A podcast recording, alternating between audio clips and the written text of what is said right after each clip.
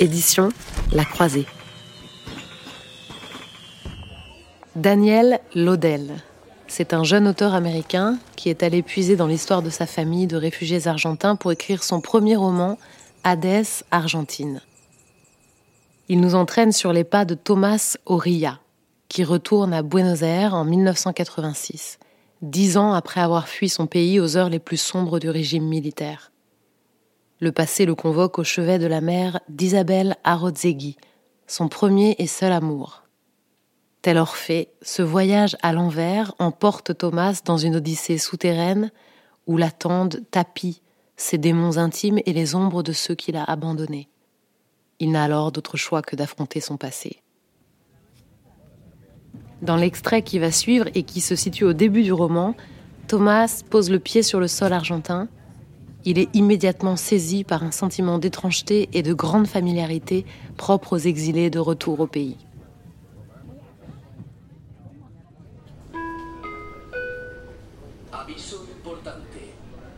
Je n'avais jamais pris l'avion pour me rendre à Buenos Aires. Et je n'en étais parti en avion que cette seule et unique fois. Ce qui fit d'emblée de ce retour une expérience déroutante.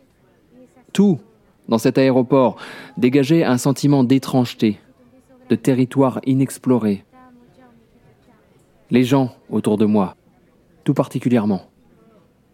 Ainsi, j'eus beau montrer mon nouveau passeport argentin, on ne peut plus réel, à l'agent de l'immigration, l'homme le contempla un long moment, ne sachant visiblement pas comment réagir devant le fait qu'il s'agissait là du premier tampon argentin imprimé sur ses pages.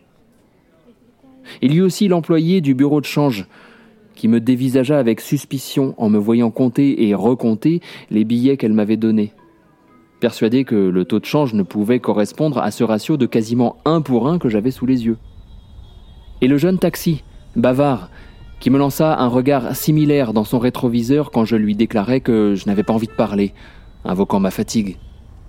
Ce n'était pas la vraie raison, évidemment. Pas plus que la difficulté inattendue que j'avais à saisir les hauts et bas tourbillonnants de son accent. C'était la vue, tandis que nous approchions.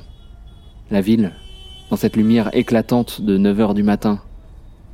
Ce moment de la journée, ici, associé pour moi à de terribles souvenirs, m'emplissait d'un effroi pavlovien.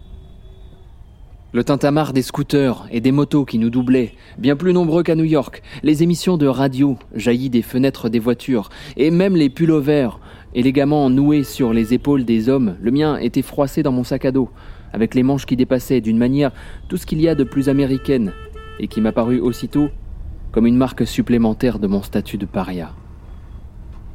J'avais caressé l'espoir de faire une longue marche, comme j'en avais autrefois l'habitude, ou de m'asseoir sous l'un de ces parasols Coca-Cola aux terrasses des cafés, pour réfléchir en sirotant un expresso, et conférer à ce voyage un sentiment de boucle bouclée. Au lieu de quoi, je passais les deux premières heures de mon retour à Buenos Aires dans ma chambre d'hôtel étouffante, à travailler sur une traduction, store baissé et lampe allumée, comme j'aurais pu le faire à la maison et parce que tout me semblait déjà si bizarre et oppressant, je ne prêtais guère attention au prospectus posé sur le bureau, promouvant des visites guidées du cimetière de la Recoleta, le dernier endroit où j'avais vu le colonel avant de m'enfuir d'Argentine.